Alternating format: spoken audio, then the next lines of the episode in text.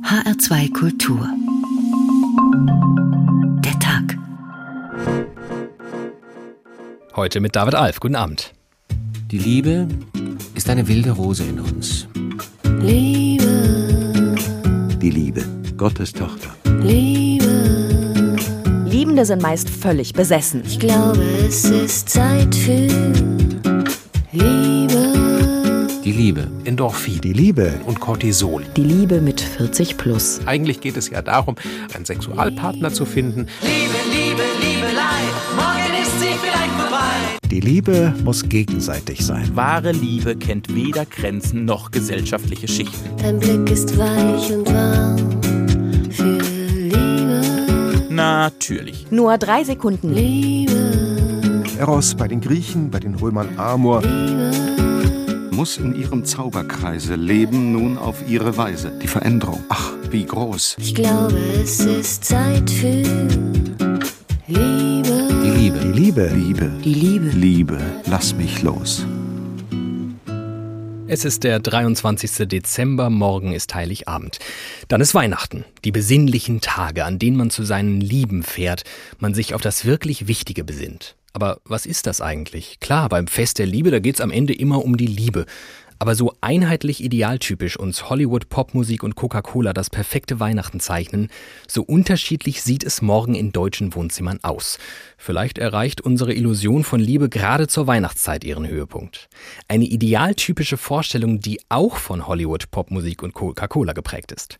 Außerdem von Moral und Hierarchie. Liebe ist ein so großer Komplex, so facettenreich, dass es eigentlich unmöglich ist, von der Liebe zu sprechen. Wir wollen es trotzdem versuchen. Unsere Sendung heißt deshalb Chaos, Krach und Zweisamkeit, ein Fest der Liebe. Wir wollen herausfinden, was Liebe überhaupt bedeutet, wo sie zu finden ist und wie sie zu leben ist, um am Ende vielleicht ein bisschen schlauer zu sein als vorher. Kurzum, ein Tag zur Liebe zum Fest der Liebe. Und weil es immer sinnvoll erscheint, sich einem schier unüberblickbaren Phänomen erstmal ganz nüchtern und technisch zu nähern, versucht das nun meine Kollegin Nina Michalk und fragt sich, ist Liebe einfach nur Chemie?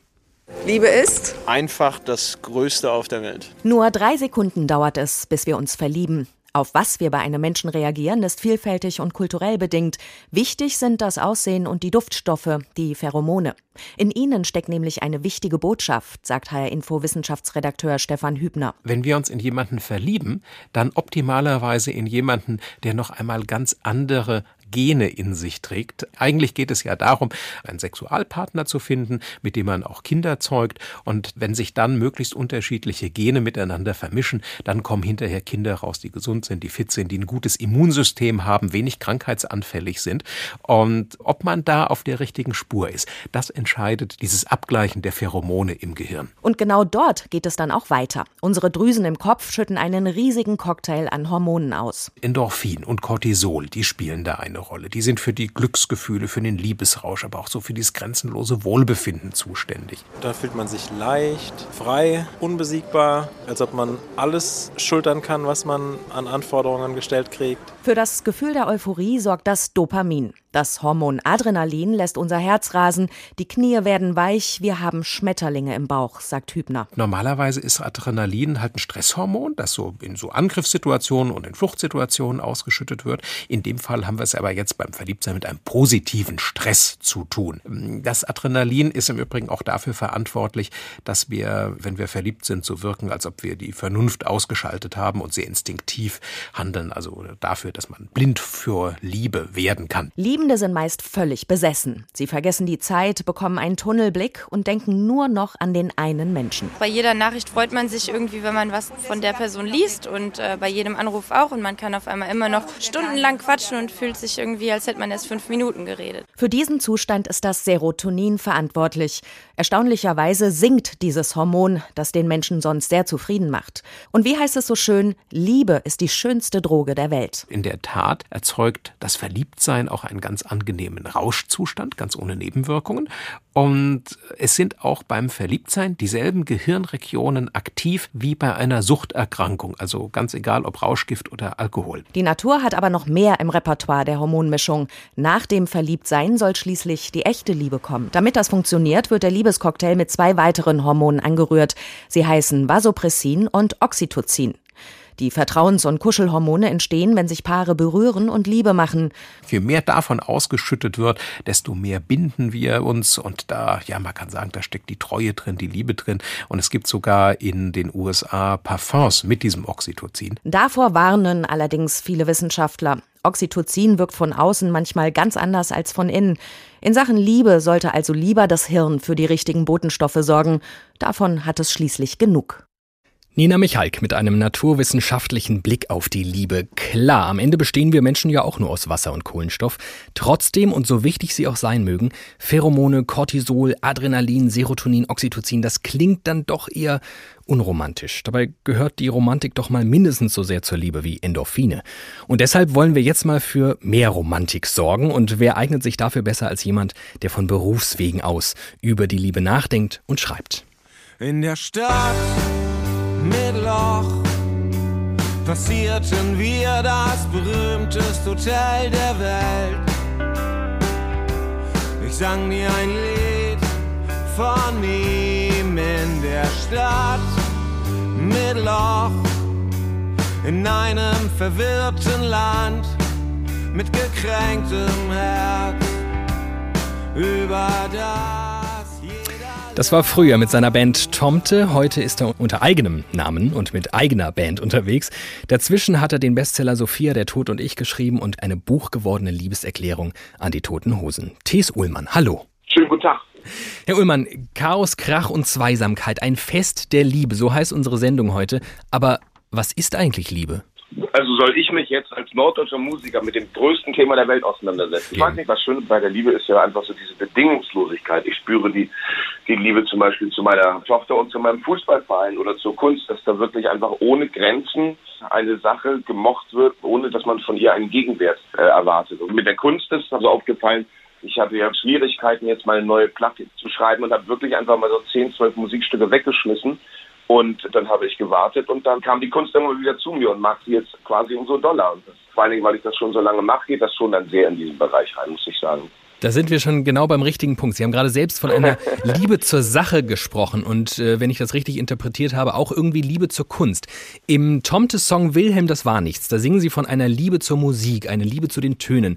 Jetzt ja. haben Sie ein Buch über die toten Hosen geschrieben. Ist Liebe zu Tönen, Liebe zu einer Band, Liebe zur Musik dasselbe wie die Liebe zu einer Person? Passiert da dasselbe mit Ihnen, wenn Sie, wenn Sie Campino auf der Bühne sehen, passiert da dasselbe mit Ihnen wie mit einer schönen Frau? Mit den toten Hosen, da ist es zum Beispiel einfach so, ich hatte halt das Angebot, das Buch über die zu schreiben von meinem kleinen Verlag Kippenheuer und Witsch. habe ich gedacht, Mensch, das möchtest du jetzt machen. Ich möchte eben andere Leute dann auch von meiner Liebe überzeugen. So, also eben dann eben auch diese Aufgabe, des Künstlers oder der Künstlerin eine Sache aufzuschreiben für Menschen, damit andere das verstehen, ach, im Sinne von, ach ja, stimmt, so ist das. Und dann in dem Buch, das geht ja nicht nur rein um die Toten Hosen, es geht auch um mich und es geht um Deutschland, kleine Anekdoten und große Anekdoten, die man durch und mit den Toten Hosen erlebt hat und sowas. Und das ist dann eben schon so der Versuch der Erklärung der Liebe des, ne, oder die Erklärung der Dunkelheit oder des Teilen von negativen Gefühlen im, im Sinne einer Erleichterung. Das ist schon sehr, sehr am, am Kern dran.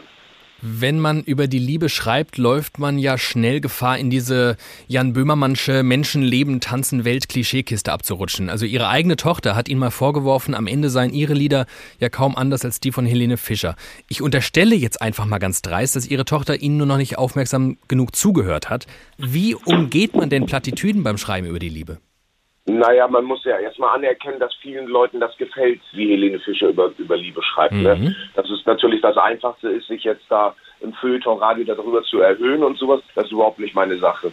Das andere ist halt einfach, man muss da sehen, wie man das selber bewertet. Man muss das durch seinen eigenen Bullshit-Detektor laufen lassen und sowas. Und man sollte nicht faul sein. Man sollte gucken, ob man, ob man denkt, dass einem das in fünf Jahren noch gefällt, weil man das in fünf Jahren ja auch noch singen muss oder sich ein Bild in fünf Jahren auch noch angucken muss, was man gemalt hat ganz schön wilde Fragen vor Weihnachten, das muss also, ich sagen. das, das, Aber ich, äh, gut. ich versuche, dass es nicht pathetisch ist. Ja. Ähm, ungefragt stelle ich mich als Künstler Leuten zur Verfügung und es ist ja in sich ein arroganter Akt. Ich sage, ich singe jetzt meine Lieder und ihr könnt die anhören. Das bedeutet aber auch, wenn ich die Kunst ernsthaft machen will, dann sage ich, okay, wenn ihr das wollt, dann müsst ihr euch aber auch so einen Kram anhören, wie auf der neuen Platte. Immer wenn ich an dich denke, stirbt etwas in mir. Weil zum Beispiel, ich bin in keiner Beziehung und wenn es menschlich zu nah wird, macht mich ein bisschen nervös zum Beispiel. Ich finde es ganz toll, auf Hochzeiten zu sein. Die Vorstellung, selber eine Hochzeit leiten zu müssen, ist eine der schrecklichsten Vorstellungen, die ich mir vorstellen kann in meinem ganzen Leben. Da sage ich, okay Leute, ich teile das jetzt auf meiner Platte,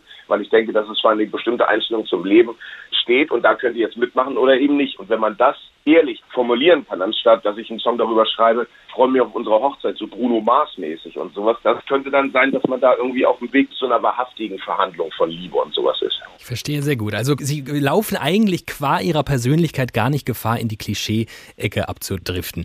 Ich ähm, habe noch eine letzte Frage. Im Titelsong ja. Ihres Albums Junkies und Scientologen, da schreiben Sie, dass Ihr Manager eigentlich äh, Ihre eigentliche Ehefrau ist. Ja. Privat haben Sie also offenbar Ihr Glück gefunden. Herzlichen Glückwunsch dazu. äh, so viel wie Sie sich aber mit dem Thema Liebe beschäftigen, glauben Sie, dass Ihnen dadurch das Lieben leichter fällt? Nee, das glaube ich nicht. Ich glaube ehrlich gesagt, dass äh, durch den Job, den ich mache, dass, dass es mir schwerer fällt, privat zu lieben, sondern dass ich da eben einfach meine Sache in der Kunst gefunden habe und sowas. Ich kann mir schlecht vorstellen, dass ein Mensch das mit mir teilen möchte, so zu leben wie ich und sowas. Wenn meine Tochter nicht da ist, dann kümmere ich mich eigentlich nur um die Kunst. So und das ist halt das, was ich am allerbesten finde. Und da ist es, glaube ich, schwierig, äh, mit einer Person Schritt zu halten und sich das über eine längere Zeit anzugucken. Aber das ist ein ganz fairer Deal. Über Deals und wie man eigentlich in Beziehungen Schritt hält, darum wird es im Laufe dieser Sendung ja noch gehen. Aber dass man hauptberuflich über die Liebe schreiben kann, ohne sich in der Lage zu sehen, Paare zu vermählen, das haben wir von Thes Ullmann gelernt. Vielen Dank dafür.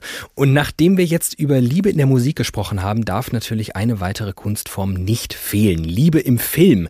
Wie gut, dass wir nicht nur einen Filmwissenschaftler in unseren Reihen haben. Mein Kollege Thiemen Glatt hat sich mit der Liebe im Film beschäftigt und da wäre sie wieder. Die Liebe als Illusion. Bridget Jones brachte mir bei, dass es egal ist, wie ungeschickt ich durchs Leben tapse, die große Liebe wartet längst auf mich. Wobei, was heißt hier warten? Seit ich den Film tatsächlich Liebe zum ersten Mal sah, glaube ich fest daran, dass diese Liebe irgendwann mit Pappschildern vor meiner Türe steht, um mit süßen Liebesbotschaften mein Herz zu erobern. Denn seit Pretty Woman steht eindeutig fest, wahre Liebe kennt weder Grenzen noch gesellschaftliche Schichten. Natürlich. Schon bei dieser kurzen Aufzählung wird klar, Filme liefern uns ein unrealistisches Bild von der Liebe. Sie überhöhen eine Illusion und zeichnen ein Bild, das dann so schön strahlt, dass wir ihm blind folgen wollen. Wie die Motten dem Licht. Wir träumen von einem kleinen Stück Hollywood und projizieren die Projektionen der Leinwand auf unseren Alltag.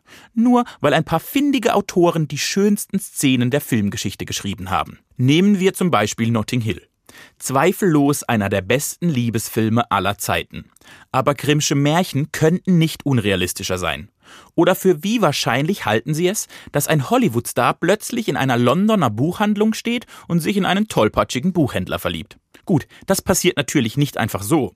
Erst geht es noch hin und her, auf und nieder und vor und zurück, doch irgendwann steht Julia Roberts wieder in der Buchhandlung von Hugh Grant, schlägt die Augen auf und flüstert Ich bin auch nur ein Mädchen das vor einem Jungen steht und ihn bittet, es zu lieben. Schön ist das. Schön unrealistisch. Oder nehmen wir Harry und Sally, ebenfalls ein Meisterwerk des Genres. Da wird dem Zuschauer fast zwei Stunden lang erzählt, dass es eigentlich unmöglich ist, dass Männer und Frauen beste Freunde werden. Natürlich werden sie es irgendwann doch. Und dann reden und streiten und lachen sie, nur damit Harry am Ende in der Silvesternacht durch New York rennen kann, um Sally zu sagen: Ich verrate dir, warum ich heute Abend hierher gekommen bin. Wenn man begriffen hat, dass man den Rest des Lebens zusammen verbringen will, dann will man, dass der Rest des Lebens so schnell wie möglich beginnt. Dabei war die ganze Zeit klar, dass sie sich verlieben. Jedenfalls spätestens, als Sally ihm in einem Schnellimbiss einen Orgasmus vorspielte. Dabei war der vorgespielte Orgasmus noch die realistischste Verbindung zur echten Welt. Trotzdem denken wir nach dem Ende von Harry und Sally. Ich will genau das, was sie hatte. Noch ein Beispiel gefällig? Wie wäre es mit Message in a Bottle? Da findet eine geschiedene Journalistin im Urlaub zufällig eine Flaschenpost. Der gefühlvolle Brief darin lässt sie nicht mehr los. Deshalb macht sie sich auf die Suche nach dem Absender und findet Kevin Kostner. Genau. So spielt das Leben. Unser Eins tindert sich die Finger wund und findet verwirrte Spinner oder abgedrehte Zicken und Robin Wright findet per Flaschenpost Kevin Kostner. Diese Robin Wright verzaubert in Forrest Gump übrigens auch Tom Hanks. Und das ist ein Film, der mich ganz besonders geprägt hat. Auch ich habe geglaubt, dass die große Liebe eine spektakuläre Begegnung sein muss. Ich habe geträumt, dass mir irgendwann im Leben jemand in die Augen schaut und ich genau das empfinde, was Forrest Gump spürte, als er zum ersten Mal seine Jenny sah. Ich hatte noch nie in meinem Leben etwas so Schönes gesehen. Sie war wie ein Engel. Mit diesen absurden Erwartungen bin ich offensichtlich nicht allein. Inzwischen ist es fast schon ein Trend geworden, um die halbe Welt zu reisen, damit man an spektakulären Orten filmreife Heiratsanträge machen kann. Die Hochzeit findet dann in einem Schloss oder am Strand statt, Tauben und Seifenblasen steigen auf, während im Hintergrund ein Gospelchor I Will Always Love You singt. Nur weil es dieser eine Tag ist, an dem wir dem kleinen Liebesfilm im echten Leben am nächsten kommen.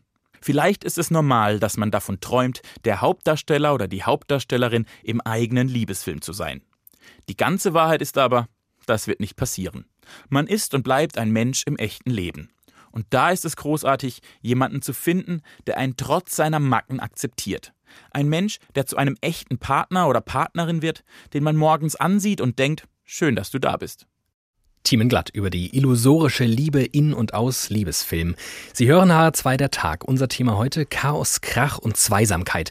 Ein Fest der Liebe. Dieser Titel kommt nicht von ungefähr. Gehört es doch inzwischen zu jeder dritten Unterhaltung über das Weihnachtsfest, wie anstrengend und lästig diese ganze Zeit sei. Wie genervt der Vater ist, während er den Stern an der Tannenspitze befestigt. Wie die Mama mit verheulten Augen das Essen zubereitet. Demnach ist Weihnachten das Fest, an dem gestritten, übel genommen und geschmollt wird. Gott sei Dank kommen jetzt die neuen Beziehungsformen und da geht es völlig anders zu. Rainer Dachselt stellt sie uns vor und es geht los mit der Patchwork-Familie. Es duftet nach Tannennadeln, Würstchen und Lebkuchen. Die Luft ist zum Schneiden dick.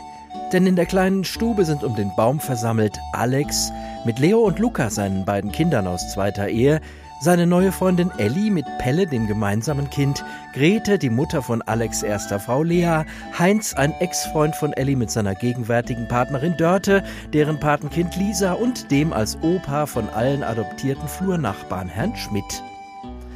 Ellie lächelt Alex säuerlich an und fragt, Kannst du mal dafür sorgen, dass deine Kinder nicht den Baum umschmeißen? Es sind auch deine Kinder, schnappt er zurück. Nein, sind sie nicht, versetzt sie triumphierend. Ich frag mich heute noch, warum das bei dir und Lea mit den Kindern nicht geklappt hat, sinniert Grete, aber ich will nicht in alten Geschichten herumrühren. Ich freue mich, dass wir alle zusammen sind. Herr Schmidt lächelt. Das sehe ich genauso wie, wie, ähm, sag mal, kennen wir uns? Grete ist beleidigt, aber Dörte geht jetzt dazwischen. Leute, kein Stress. Letztes Jahr haben wir doch fast in der gleichen Besetzung ein wunderbares Weihnachten gefeiert. Kann nicht sein, geht Heinz dazwischen. Da waren wir doch noch gar nicht zusammen. Ach ja, sorry. Äh, sag deinem Sohn, er soll den Baum in Ruhe lassen, fährt Alex dazwischen. Das ist nicht mein Sohn, kommt es von Ellie. In dem Fall schon, kontert Alex. Aber da geht die Küchentür auf. Ilka schaut mit verheultem Gesicht heraus. Da steht man an Weihnachten den ganzen Tag in der Küche und kommt heraus und kennt kein Schwein. Und dann stellt sich heraus, dass Ilka eigentlich zwei Stockwerke darüber eingeladen war. Sehr unschön, aber alle sind sich einig, immer noch besser als Kleinfamilienterror. Das war Beispiel 1 der etwas anderen Familienkonstellation und ihrem Weihnachtsfest. Wir sprechen heute in HR2 der Tag über die Liebe. Und äh, wer sich auf Liebesfragen eine Antwort erhofft, der sollte wohl auch mal bei denen nachfragen, die sich seit jeher mit dem Sinn des Lebens und dem Wesen der Welt beschäftigen. Philosophen. Mein Kollege Mario Scala hat's getan. Wer von Liebe und ihrer Macht spricht, gerät schnell ins Schwärmen. Tatsächlich aber hatte die Liebe am Anfang einen schweren Stand. In seiner Theogonie vom Ursprung der Welt und allen Seins schrieb Hesiod: Zuerst war das Chaos, danach die Erdenmutter Gaia, und weiter entstand Eros, der Gliederlösende, der allen Göttern und Menschen den Sinn in der Brust überwältigt und ihr besonnenes Denken. Kaum ist die Liebe in der Welt, ist es mit dem guten Sinn und der Besonnenheit vorbei. Regieren wieder Chaos und Gier. Tatsächlich ist hier bereits ein Grundmisstrauen vieler Philosophen gegenüber dieser mächtigen Regung formuliert. Sie kann, wie kein anderes Gefühl, die Menschen vereinen. Sie kann sie aber auch trennen, denn erstens ist Hass ihr Gegenteil und man weiß, wie schnell eines ins andere umschlagen kann, und zweitens schließt die Liebe zu einem Menschen die zu anderen erst einmal aus. Ursprünglich, so Platon, gab es nur ein Geschlecht, bis Zeus dieses trennte, aus einem zwei machte und fortan Männer und Frauen lebten. Das Ergebnis Von so langem her also ist die Liebe zueinander den Menschen angeboren, um die ursprüngliche Natur wiederherzustellen, und versucht das Zweien eins zu machen und die menschliche Natur zu heilen.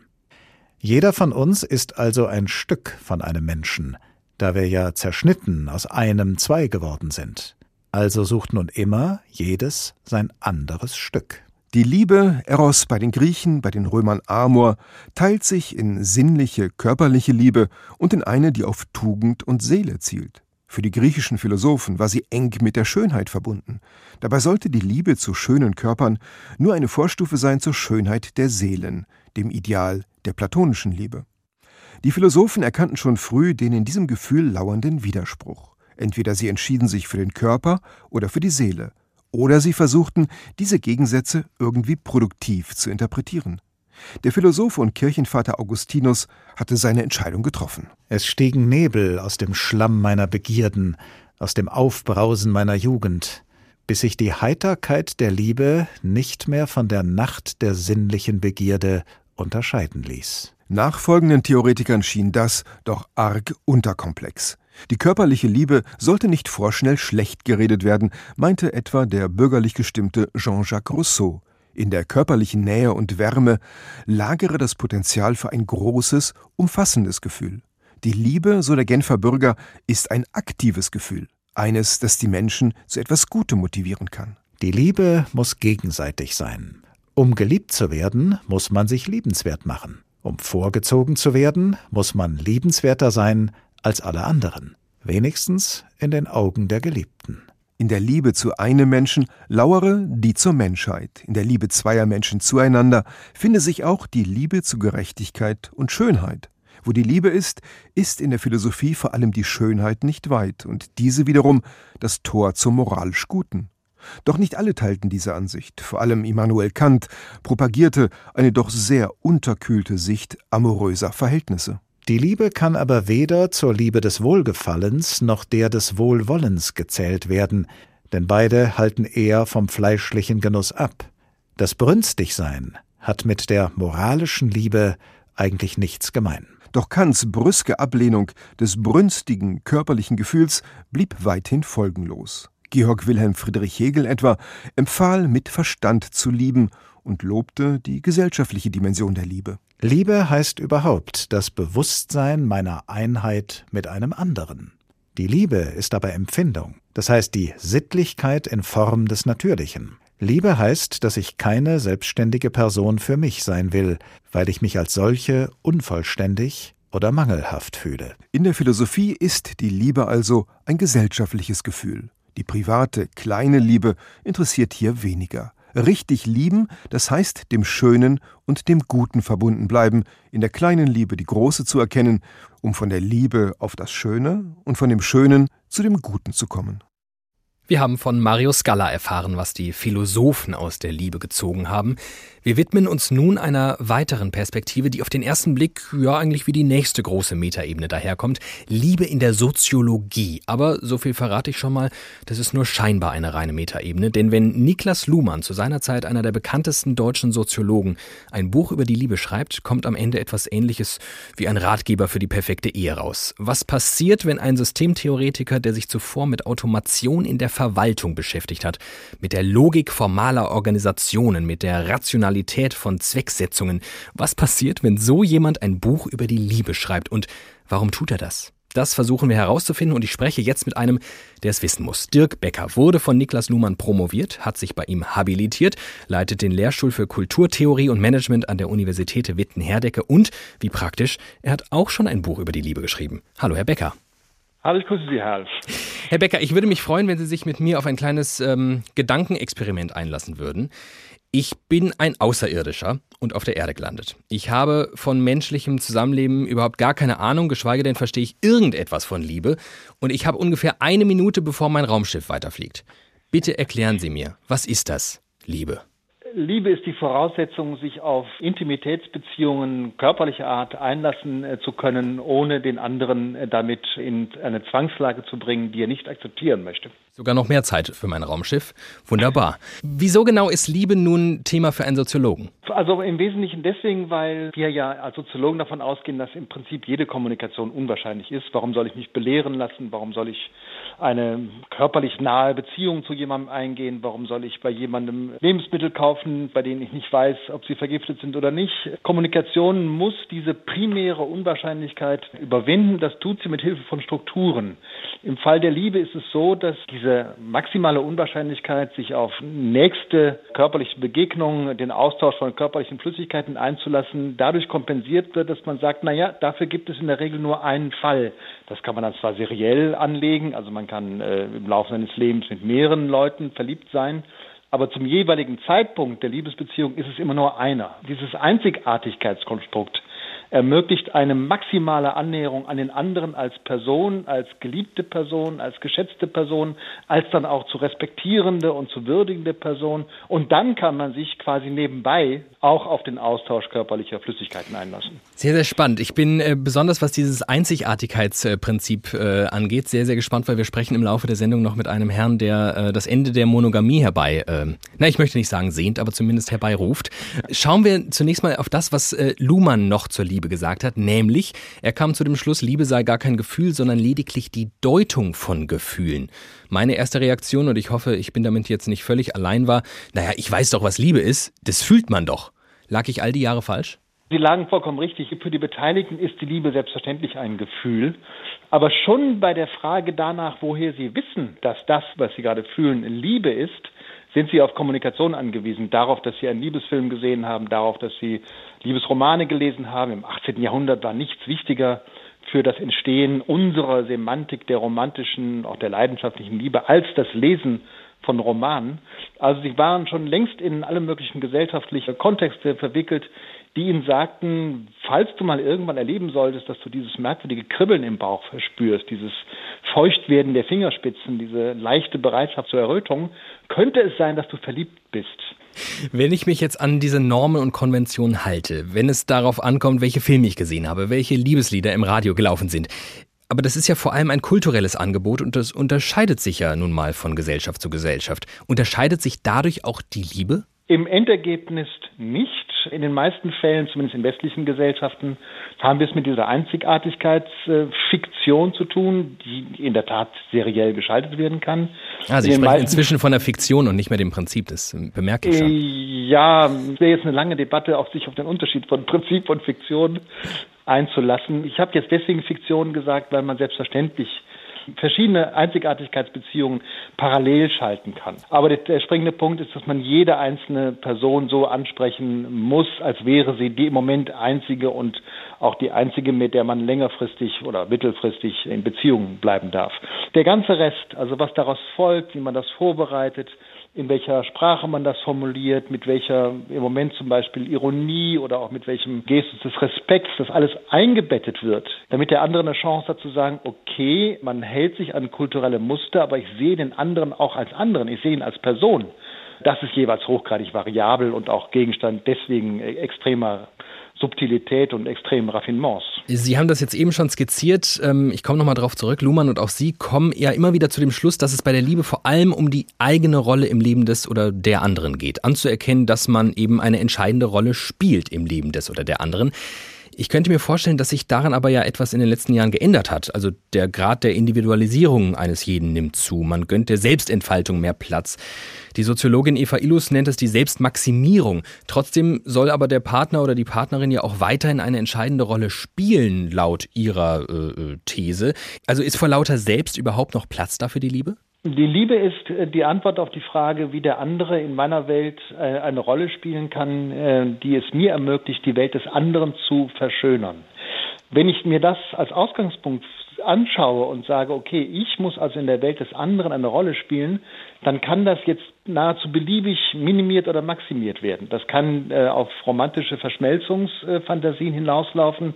Der andere sieht gar nichts anderes mehr als mich, weil ich dauernd um ihn herum bin. Das kann aber auch mit minimalen Signalen jetzt in unserem elektronischen Alltag geschehen. Die Frage ist immer nur, bin ich in der Lage, die Art und Weise, wie der andere seinen extrem anspruchsvollen sonstigen Lebensalltag äh, bewältigt, hier und da mit einer eigenen kleinen Geste so anzureichen, dass der andere sieht, aha, er ist immer noch da, er denkt immer noch an mich und ich sollte auch signalisieren, dass ich an ihn denke. Eva Illus sagt weiter, der Kapitalismus zwingt uns zur Selbstmaximierung und bringt uns deshalb dazu, Beziehungen eher leichtfertig zu beenden. Das folgt ja auch eher dem, was Sie beschreiben. Also sobald der andere sagt, nee, das passt jetzt irgendwie nicht mehr in mein schönes Leben, tschüss, ciao.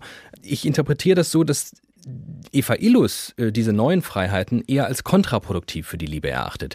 Wie sehen Sie das? Wenn man von vornherein mit einer Kapitalismustheorie äh, unterwegs ist, dann kann man gar nicht anders äh, reden und schreiben, als sie es tut.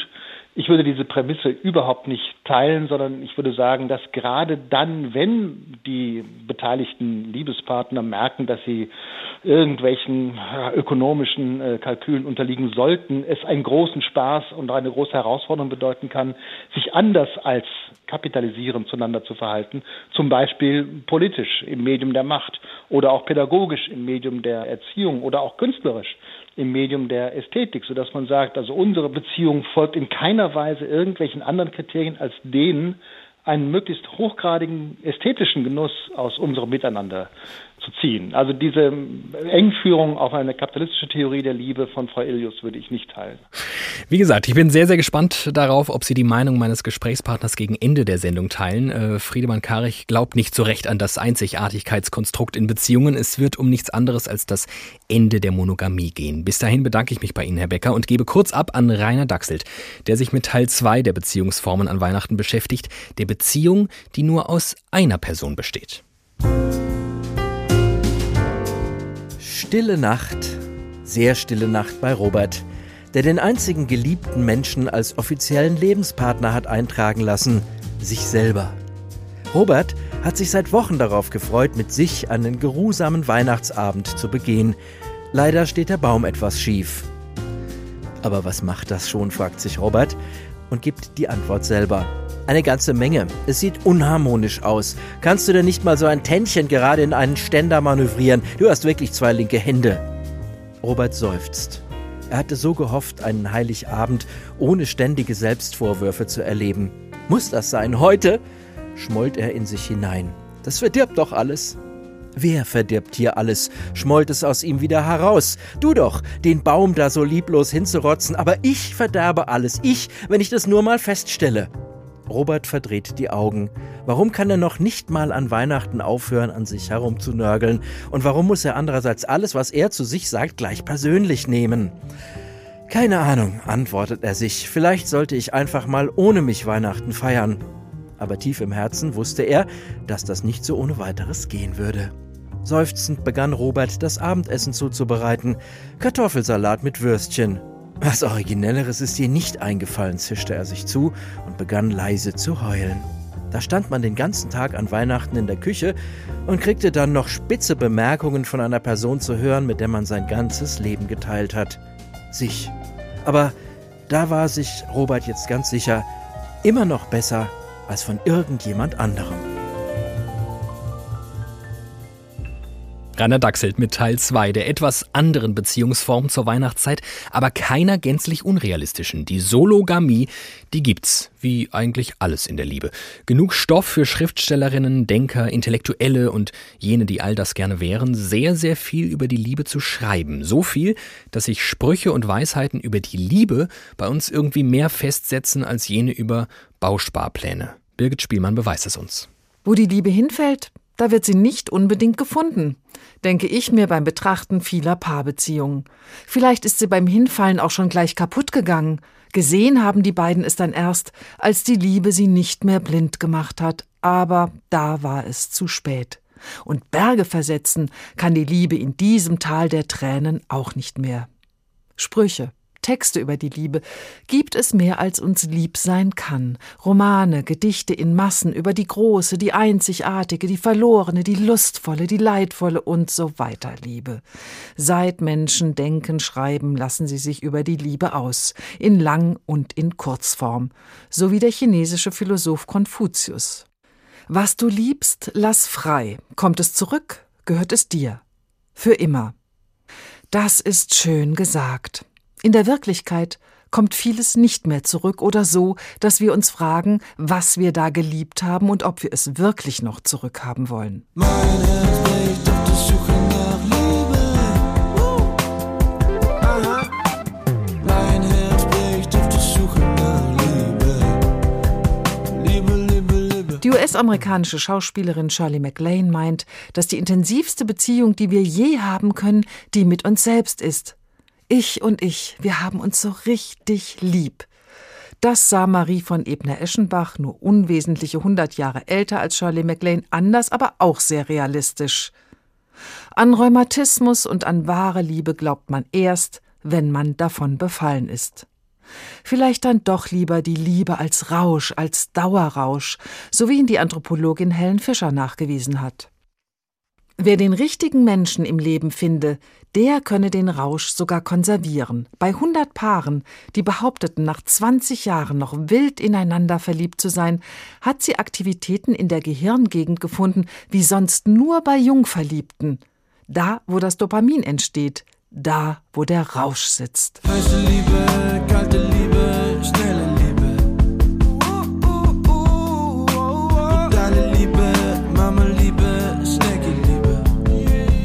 Ein Leben lang im Vollrausch. Für manche eine Ideal, für andere eine Horrorvorstellung. Aber gegen die Liebe ist eben kein Kraut gewachsen. Wer Angst hat, durch diese ewige Dauerdröhnung zu vergessen, woher der Rausch kommt, der fühlt sich bestimmt bestätigt durch die Worte Liebe und Verstand gehen selten Hand in Hand. Sie hören HR2 der Tag. Chaos, Krach und Zweisamkeit, ein Fest der Liebe. So heißt unsere Sendung und das Fest der Liebe, das steht vor der Tür. Das Fest, zu dem man zu seinen Lieben fährt, sich gegenseitig beschenkt. Mit Aufmerksamkeiten, aber auch mit Aufmerksamkeit, mit Zuneigung. Eine Zeit, in der man sich auf das wirklich Wichtige besinnen soll. Schön, wenn man feststellt, dass die eigene Partnerschaft dazugehört. Aber was passiert eigentlich, wenn die Partnerschaft in dieser emotional dann doch hoch aufgeladenen Zeit gar nicht funktioniert? Weihnachten und Liebe in Zeiten der Krise. Darüber spreche ich jetzt mit Ulrike Schneiberg. Sie ist Paartherapeutin und arbeitet nach der sogenannten emotional fokussierten Paartherapie. Hallo, Frau Schneiberg. Hallo. Frau Schneiberg, ich muss Sie zunächst mal überfallen mit einer Frage. Was ist Liebe? Liebe ist etwas, was mit Sicherheit zu tun hat, mit Bindung, mit Vertrauen, mit äh, sich aufgehoben fühlen. Einfach zu wissen, hier bin ich fest und sicher gebunden. Ich glaube, das ist immer wieder das, worauf es ankommt. Das passt ja eigentlich ganz gut in diese Zeit. Ich habe eben tief in die Klischeeschublade gegriffen. Ich habe das Bild gezeichnet vom Fest der Besinnung und der grenzenlosen Liebe.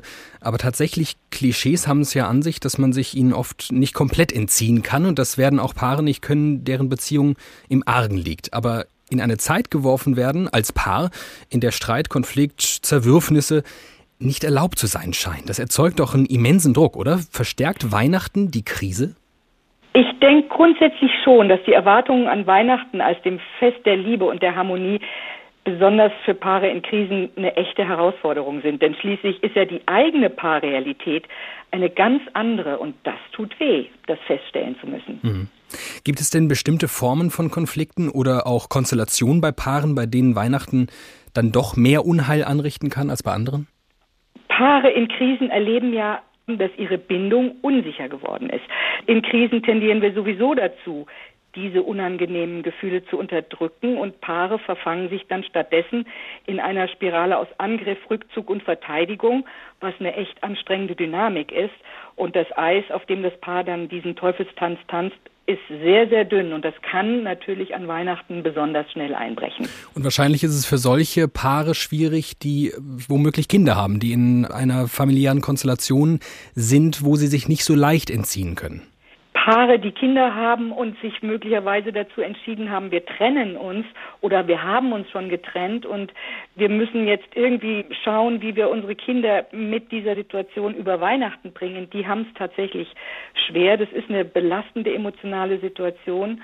Und da ist es ganz besonders wichtig, dass solche Paare klare Vereinbarungen treffen, dass sie sich über die Rahmenbedingungen vorher klar werden und dass sie vor allem den Kindern gegenüber offen mit dieser Situation umgehen. Denn das gibt den Kindern in dieser verunsicherten Situation Stabilität und Sicherheit.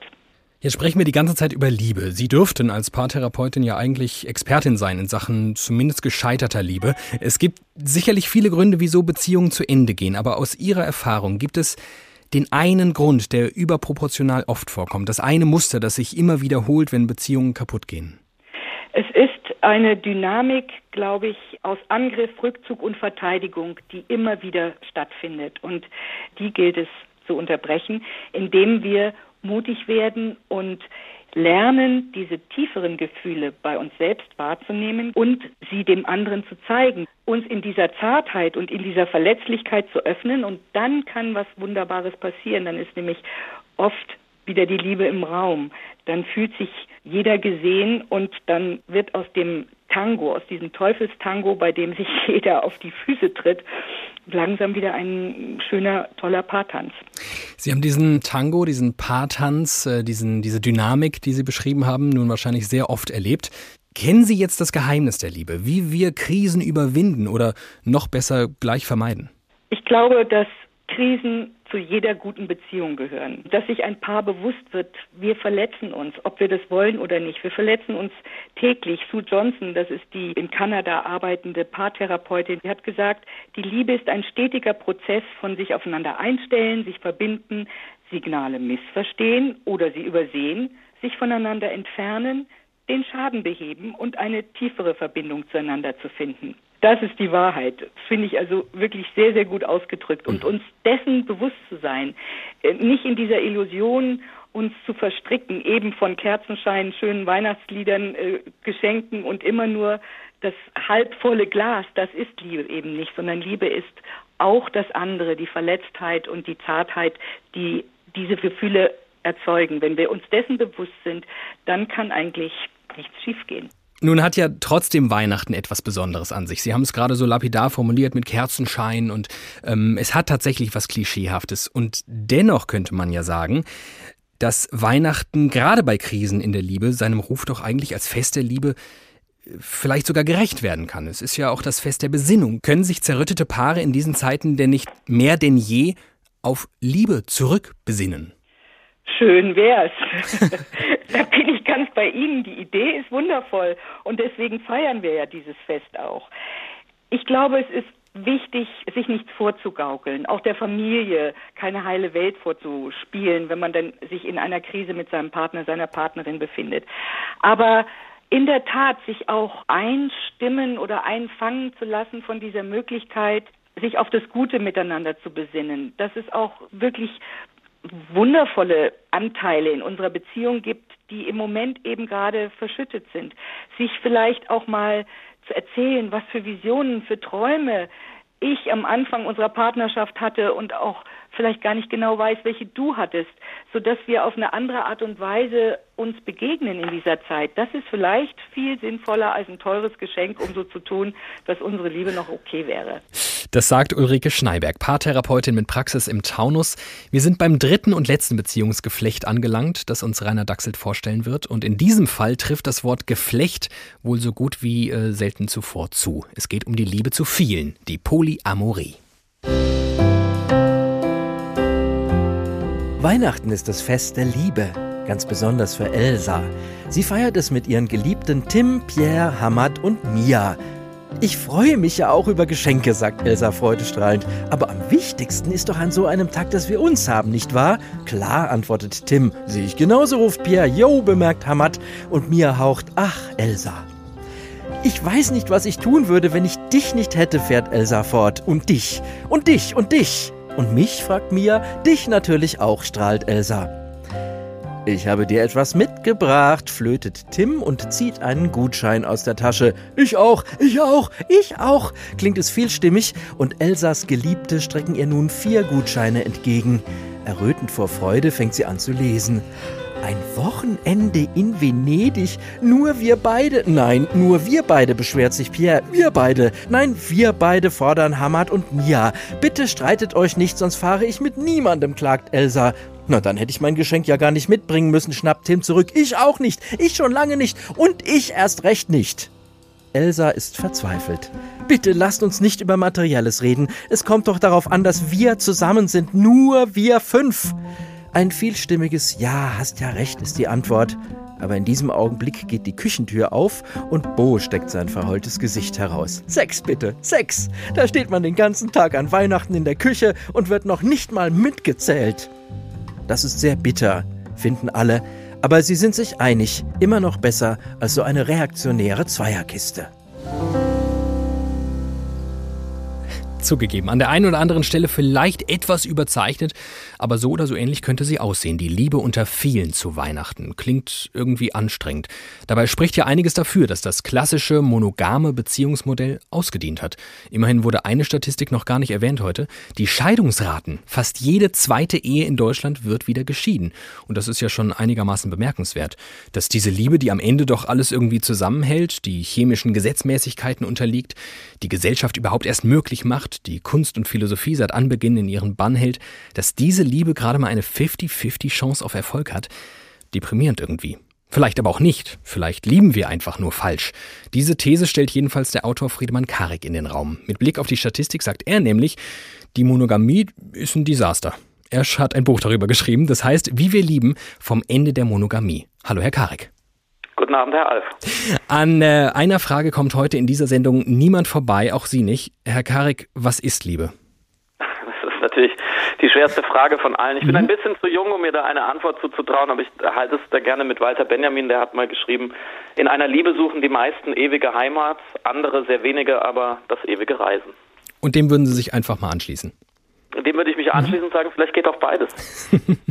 Über beides ist ja schon fast das Stichwort. Also, in Ihrem Buch schreiben Sie, wir schaffen Wunder durch eine hochentwickelte Technik, die jedem, der vor 100 Jahren gelebt hat, wie Magie vorkommen muss. Aber in der Liebe sind wir wie Kinder, die den Märchenbüchern glauben. Zitat Ende. Ist das Ende der Monogamie das Erwachsenwerden oder anders ist die offene Beziehung, um in Ihrem Bild zu bleiben, die hochentwickelte Technik?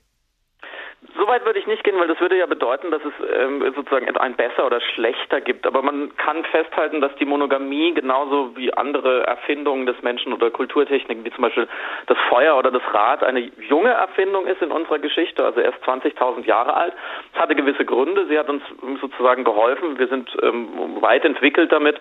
Und heute können wir aber anders darüber nachdenken und erstmal eine schonungslose Bestandsaufnahme machen, wie Sie eben auch schon äh, richtig zitiert haben. Die Monogamie funktioniert funktioniert heutzutage, das kann man nüchtern feststellen, relativ schlecht, wenn man sich äh, anschaut, dass wir in großer Freiheit leben, dass wir unsere Partner oder Partnerinnen aussuchen können, wie wir wollen, zumindest in den westlichen Gesellschaften, dass wir unsere Beziehung gestalten wollen können, wie wir wollen. Und ähm, dann haben wir eine Scheidungsrate, wie Sie eben gesagt haben, von, ich glaube, 43 Prozent ist die exakte Zahl finde, dann wird es vielleicht Zeit, mal über Alternativen nachzudenken. Jetzt wollen Sie trotzdem, obwohl Sie ein eher trauriges Bild der Monogamie zeichnen, äh, kein Ratgeber sein. Sie kommen auch zu keinem richtigen Fazit im Sinne von, äh, ja Leute, mehr offene Beziehungen wagen. Aber es ist schon so etwas wie ein Ratschlag dabei im Sinne von mehr Offenheit in Beziehungen wagen. Verstehe ich das richtig? Habe in meinem Buch ähm, als erstes mal Liebesgeschichten erzählt von Pan- oder Dreiecksbeziehungen oder Vierecksbeziehungen, ähm, die eben was anderes versuchen. Und natürlich lernt man da was. Natürlich kann man sich da was abschauen, was zugegebenermaßen nicht so besonders neu ist, nämlich viel Kommunikation, immer noch mehr Kommunikation, als man eigentlich schon dachte. Nicht zerreden, aber ehrlich zueinander sein, offen sein, die Dinge benennen und dann gemeinsam eben versuchen, offen in die Welt zu schauen und sich zu überlegen, ist die sexuelle Exklusivität, ist diese Grenze, die wir einfach so als gegeben hinnehmen, weil eben Hollywood, äh, Shakespeare, verbotene Liebe, alle Geschichten uns davon erzählen, dass das so richtig ist, dass eins plus eins eben Glück ergibt, ist das jetzt für uns so entscheidend oder gibt es nicht andere Werte, die wichtiger sind und können wir uns nicht eben erotisch auch einen gewissen Raum lassen? Und ja, da würde ich sagen, ähm, eine gewisse Offenheit, glaube ich, würde vielen gut tun. Und haben Sie den Eindruck gewonnen, dass in diesen offenen Beziehungen, in diesen mm, Konstellationen, mit denen Sie ja zu tun hatten, tatsächlich mehr Offenheit und Ehrlichkeit herrschte? Definitiv. Also die Paare, die ich getroffen habe, das waren jetzt keine Hunderte oder Tausende, aber schon ein paar Dutzend und sieben sind dann im Buch gelandet, die zeichnet alle aus, dass sie auf eine bewundernswerte Art miteinander kommunizieren und dass sie gar nicht, wie das Klischee vielleicht sagt, ähm, unverbindlich miteinander umgehen oder sich nicht festlegen wollen. Ganz im Gegenteil. Die wissen ganz genau, was sie wollen und wie sie sich einander das auch gönnen und schenken können und wie sie das eben, was für viele unmöglich ist, überhaupt darüber nachzudenken, nämlich mit anderen Menschen Sex zu haben, das in die Beziehung reinholen. Und das braucht ein starkes Fundament an, an Liebe, an Kommunikation, das braucht eine große Loyalität und das braucht eben eben auch manchmal schonungslose Ehrlichkeit, die für diese Menschen aber die Beziehung eher stärkt, als sie angreift. Aber kennt nicht diese schonungslose Ehrlichkeit dann äh, in der offenen Beziehung durchaus auch trotzdem ihre Grenzen? Also stellen wir uns das mal in einer offenen Beziehung vor. Ich habe meine Bedürfnisse jetzt offen und ehrlich ausgesprochen. Meine Partnerin oder mein Partner sind einverstanden. Ich treffe mich mit anderen. Aber all das, was dort geschieht, das bleibt ja in der Regel unausgesprochen. Oder ich erzähle ja nicht im Anschluss von dem viel besseren Sex oder den viel lustigeren Gesprächen. Schafft man dadurch nicht künstlich Platz für Heimlichtuerei? Meine Güte, nein. Also natürlich kann jedes Paar oder jede Konstellation nochmal überlegen, was möchte man wirklich erzählen, äh, was bringt uns noch weiter und was tut nur weh oder muss auch nicht auf den Tisch. Ich meine, auch in monogamen Beziehungen, glaube ich, äh, findet jedes Paar nach einer gewissen Zeit so eine Sprache und gewisse Tabus. Man muss ja auch nicht alles ausdiskutieren. Manche Leute reden im Bett ganz viel oder darüber, was sie sich wünschen. Andere kommunizieren da eher nonverbal. Also das ist in offenen Beziehungen äh, ganz genauso. Also man muss sich da ja nicht künstlich äh, reinstellen reinsteigern in so einen äh, Kommunikationsterror. Andererseits ist das, was Sie äh, gerade äh, angesprochen haben in Ihrer Frage, ganz, ganz entscheidend und wichtig. Als allererstes Mal sich zusammensetzen und sich offen sozusagen gestehen oder, oder darüber reden, dass man eben auch sexuell an anderen Leuten interessiert ist. Ich glaube, das ist etwas, was für viele von uns, die nur monogame Beziehungen kennen, schon ein Ding der Unmöglichkeit, schon ein Tabubruch an sich aber wenn man diesen Schritt einmal gegangen ist und sich noch in die Augen schauen kann und sagen kann, so ist es normal, wir sind biologisch eben darauf programmiert, auch auf andere Leute Lust zu haben. Und wir wollen das nicht zum Geheimnis machen. Wir wollen das nicht sozusagen äh, zu, zur schlummernden Bombe in der Beziehung machen, weil früher oder später dann jemand fremd geht. Wenn man diesen Punkt einmal geschafft hat, ist, glaube ich, alles, was danach kommt, relativ einfach. Meint der Autor Friedemann Karik. Und nachdem wir das Monstrum Liebe nun fast eine Stunde gedreht und gewendet haben, es von vielen, aber längst nicht allen Seiten betrachtet haben, kommen wir zu dem Schluss, ist es kompliziert. Aber vielleicht auch nicht, denn macht nicht gerade Liebe Dinge einfacher, lässt sie uns nicht bedingungsloser handeln, selbstloser. Und falls jetzt jemand das Gefühl hat, dass wir ein bisschen zu hart mit der Liebe ins Gericht gegangen sind, das wird Thiemenglatt jetzt ändern und die Liebe nochmal gebührend feiern. Also, morgen ist es soweit. Das Fest der Liebe steht vor der Tür. In Wahrheit hetzen wir von Termin zu Termin, von Essen zu Essen, von nervigen Tanten zu unwissenden Onkeln. Wir sitzen an denselben Tischen wie all die Jahre zuvor und warten darauf, dass es endlich vorüber ist. Hin und wieder schleichen sich auch ein paar gute Momente ein, nette Anekdoten und witzige Situationen. Was die Zeit aber wirklich erträglich werden lässt, ist ein magisches Band. Ein besonderes und einzigartiges Gefühl, das unser Leben verzaubert und eigentlich erst möglich macht. Die Liebe ist ein seltsames Spiel. In kaum einem Schlagersatz liegt mehr Weisheit. Eltern merken das beim ersten Blick auf ihr neugeborenes Kind. Wie aus heiterem Himmel empfinden sie sehr große Gefühle für einen sehr kleinen Menschen. Es ist einer dieser kostbaren Momente, die für immer bleiben. So ist das wohl mit der Liebe. Sie ist nicht rational. Sie ist phänomenal. Nicht ohne Grund können sich die meisten Menschen ein Leben lang an ihre erste große Liebe erinnern. Bei manchen hält das auf wundersame Weise ewig an. Bei vielen anderen wird daraus eine andere, sehr eindringliche Erinnerung ein gebrochenes Herz. Zu glauben, dass die Liebe verschwindet, kann einen fast umbringen. Es macht verrückt und lässt verzweifeln. Auch dann braucht es wieder Liebe. Dann kommen nämlich die Menschen ins Spiel, die ein Rettungstuch namens Liebe unter dem Drahtseilakt des Lebens halten. Nur Liebe kann heilen, was Liebe zerbrach. Zum Glück. So kann man wieder zu den Sekunden kommen, in denen alles riesengroß und trotzdem federleicht wird. Wie schön ist es, die Liebe zu entdecken. Wenn man das erste Mal die richtige Person küsst, beschleicht einen das gleiche Gefühl wie beim ersten Hören des perfekten Songs. Alles fühlt sich vertraut, passend und so verdammt richtig an. Die Probleme der Welt scheinen auf einen anderen Planeten verbannt, während man selbst jeder Form der Schwerkraft widersagt. Ich tue mich schwer, diesen Moment in Worte zu fassen. Dafür ist er eigentlich zu besonders. Das muss er wohl auch. Denn der Moment der Vollendung lebt von seiner Seltenheit. Durch gewisse Menschen bekommt man diesen Eindruck aber glücklicherweise in einer nötigen Überdosis. Deshalb kann Weihnachten doch ein Fest der Liebe sein. Es muss nur eine einzige Person dabei sein, die man bedingungslos liebt. Thiemen Glatt war das mit einer Art Liebesbrief an die Liebe. Das war unser Tag unter der Überschrift Chaos, Krach und Zweisamkeit, ein Fest der Liebe. Morgen geht's los, das Fest der Liebe. Schön, dass Sie zugehört haben. Mein Name ist David Alf. Ich wünsche Ihnen frohe Weihnachten und alles Liebe.